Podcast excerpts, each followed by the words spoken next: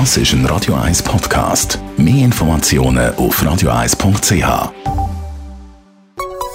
Der Konsumententipp auf Radio 1 präsentiert von comparis.ch, einem führenden Schweizer Internetvergleichsdienst. comparis.ch Sonntag kann man noch über die neue AV-Reform abstimmen. Unabhängig davon reden wir über die Vorsorge mit dem Dominik Weber von comparis.ch.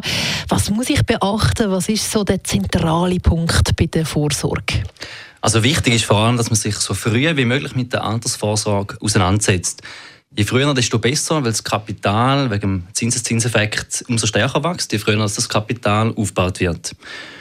Und natürlich hat, haben vor allem die jungen Erwachsenen nicht jetzt, nicht jetzt gerade Pensionierung im Kopf und brauchen das Geld eher für andere Sachen. Trotzdem ist es absolut empfehlenswert, sich spätestens mit 30 mit der Altersvorsorge zu befassen.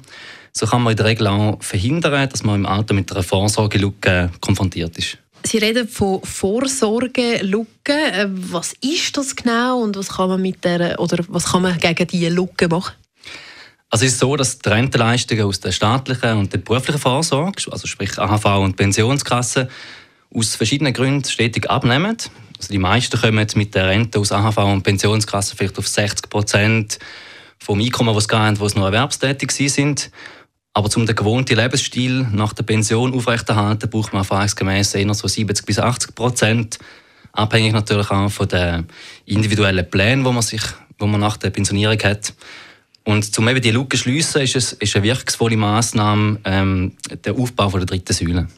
Was heißt denn genau Aufbau von der dritten Säule? Also die dritte Säule meint die private Vorsorge. Also alles, was man für die Aufbesserung von der Rente unternimmt, wo nicht durch die AV oder die Pensionskasse deckt ist. Das sind ganz generell alle Arten von Vermögen, die man im Alter anzapfen kann, sprich ähm, Ersparnis, Wertschriften oder auch ein Eigenheim. Für die meisten ist aber die sogenannte Säule 3a die bevorzugte Lösung, um sich im Alter abzusichern. Praktisch jede Bank bietet mittlerweile so ein Vorsorgesparkonto an. Was bietet dann die Säule 3a für Vor- und Nachteile, zum Beispiel im Vergleich zum herkömmlichen Sparen? Es sind vor allem zwei Vorteile, die bei einer Säule 3a ins Gewicht fallen. Einerseits bietet die Säule 3a-Konti einen besseren Zins als herkömmliche Sparkonti.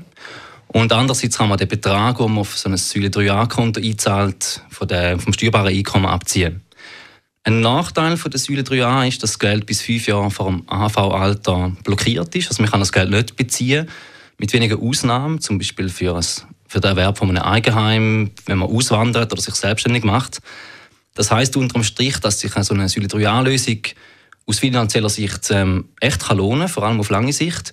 Aber weil das Kapital bis kurz vor der AV, bis kurz vor dem AV-Alter gebunden ist, sollte man sich auch genau überlegen, wie viel man effektiv kann und dort, dort einzahlen.